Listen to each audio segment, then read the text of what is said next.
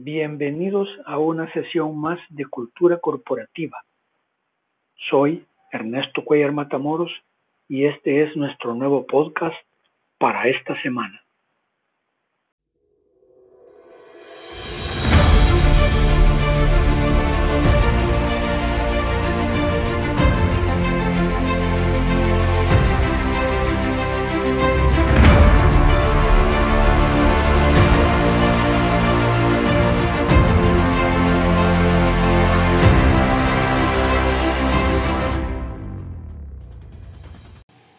Semana hablaremos de dos temas muy importantes. Uno de ellos es sobre el liderazgo y el otro es sobre la historia de la corporación, de la empresa, de la institución, del organismo, de cualquier miembro productivo de la sociedad, ya sea este privado o estatal. Estuvimos observándolo y pudimos verlo en el video que fue presentado sobre Disney.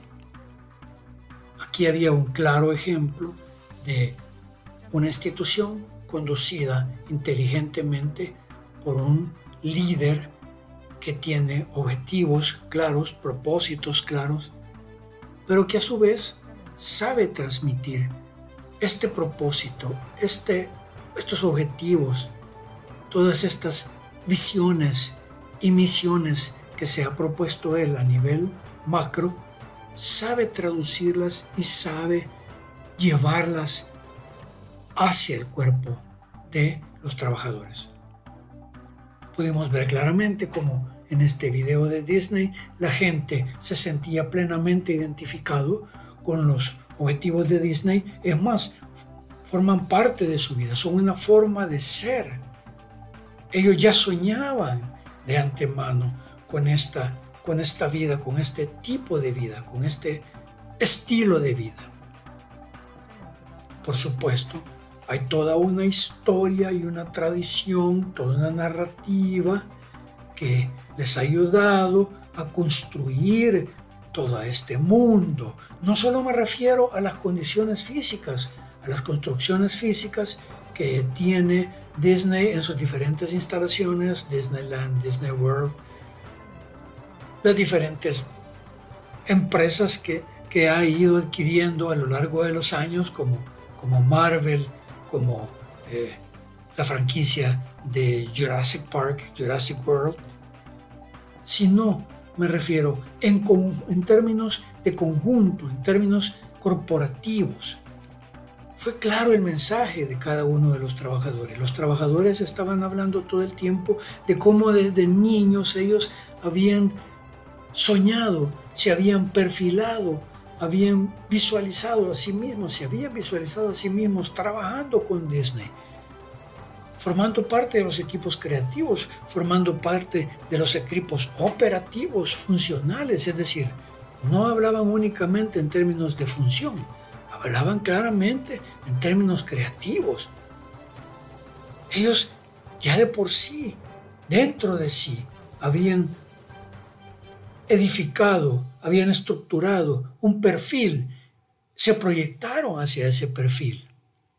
Hicieron suya la historia de, de Disney, la hicieron suya y construyeron un mundo, una narrativa a través de, esta, de este storytelling que, ha sido narrado y ha sido contado una y otra vez a lo largo de múltiples décadas. Hay un, hay un autor que queremos citar. Su nombre es Jerome Brunner. Jerome Brunner, que es un, psicólogo famoso de la Universidad de Harvard, un constructivista, dice que construir nuestra experiencia es una continua interpretación y reinterpretación. Es decir, es una forma, dice, de hacer el mundo, es una forma de hacer la vida.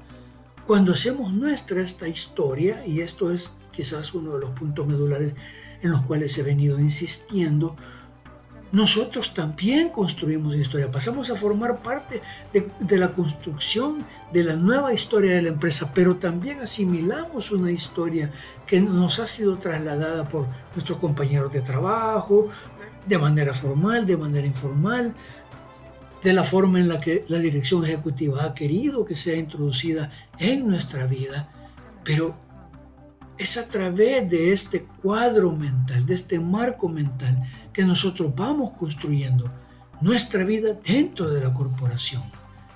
Es así como nosotros vamos uniendo nuestros esfuerzos al de los otros y vamos dándole forma a la cultura corporativa. Esta herramienta con la cual cuenta la alta dirección, que es la herramienta de la cultura, de la eh, historia alineada y vinculada a la cultura corporativa, se hace grande o se hace pequeña de acuerdo al uso que le demos. Hay grandes empresas que tienen historia pero no han formalizado ni sistematizado su storytelling.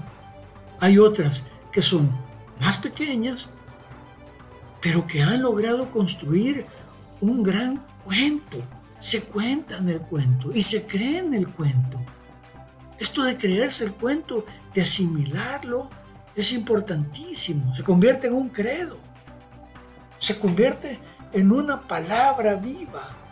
Se convierte en una fórmula exitosa para trasladar las ideas a la realidad para trasladar los sueños a hechos concretos. No solo para construir normativa, sino para construir toda esa inmensa caudal de entusiasmo, de emociones, de sensaciones que produce el storytelling.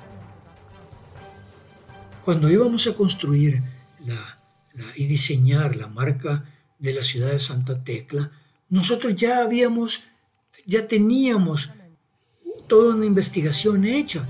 Ya, ya había múltiples investigaciones, no solo de opinión pública, habían escritos, habían sistematizado el caso de Santa Tecla como una ciudad que se levantó de los terremotos. Ahí comenzó la historia.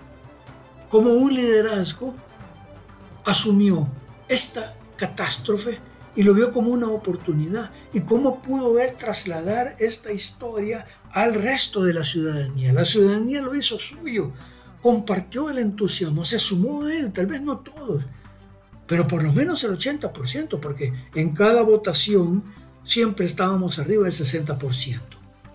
Entonces, la gente se creyó la historia, pero se creyó la historia porque un liderazgo lo llevó a lo concreto. Un equipo también apoyó al alcalde para llevarlo a lo concreto. Es entonces que nació la marca ciudad, no antes. Nunca hubiese podido haber nacido antes.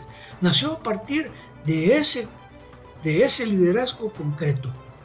Entonces, aquí hay nuevamente este, este, este eh, binomio. Liderazgo historia. Historia bien contada, historia sistematizada, historia creíble además porque estaba formalizada en premios que dieron las Naciones Unidas por la capacidad de resiliencia que la ciudad, que la ciudad en su alcalde encontró para levantarse de un terremoto que era el equivalente a varias bombas atómicas. Nótese lo que estoy diciendo. La liberación de energía que produjo el terremoto del 2001 fue el equivalente a varias explosiones atómicas. Devastó el centro de la ciudad. Pero asimismo se levantó. Se rediseñó, se planificó, se generó el Paseo del Carmen, todas las interacciones que eso produjo, la ciudadanía empezó a sentirse orgullosa, se generó el palacio, se generó el museo. Entonces, los tecleños empezaron a cobrar sentido a través de su ciudad. Empezaron a construir una historia en su cabeza. Empezaron a reinterpretarse a sí mismos en función de esos hechos concretos, de esos signos, de esas anclas, así le llamaban los arquitectos, esos anclajes, las tres grandes anclas.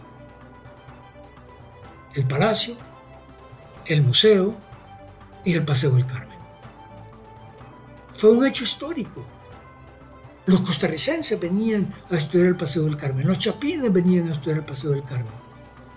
La gente estaba feliz, la gente se reencontraba en la calle, había un espacio público abierto, pero había un equipo que todo el tiempo fue al encuentro de los demás de la ciudadanía, trabajando 24 horas para que esta gente pudiese conectarse, pudiese conectarse con esta estrategia, con este propósito, con estos objetivos de hacer trascender la ciudad y de convertir a la ciudad en un cuento bien contado, en un signo, en un ícono, en una manifestación que daba razón de ser, en una red de significados, como toda marca debe ser. Entonces, vean cómo en El Salvador hay casos concretos que denotan también que este binomio, al igual que un Disney, que en otros lugares, Apple, Macintosh, otros lugares, Google, Microsoft, pero aquí mismo en Santa Tecla se dio el caso. Aquí mismo cobró vida. Aquí mismo un liderazgo con una historia bien contada y con un equipo que lo respaldaba, logró construir una historia narrativa, una narrativa de primer orden que impuso una visión política, sociológica y psicosocial a una parte considerable de la población tecleña, a pesar de que no todos eran del partido que estaba gobernando. Ese era lo que llamó más la atención, que el alcalde ganaba no solo con los votos propios, sino con los votos también de aquellos que, usualmente eran conservadores y votaban por otro partido. Entonces, los objetivos fueron cumplidos, la narrativa fue construida, la marca fue construida, se logró permear, construir una cultura corporativa, no solo hacia adentro de la alcaldía, porque también una parte considerable de los trabajadores compró la idea, compró la historia, bien contada, sino una parte considerable también de la ciudadanía. Para Cultura Corporativa, soy Ernesto Cuellar. Nos vemos la próxima semana.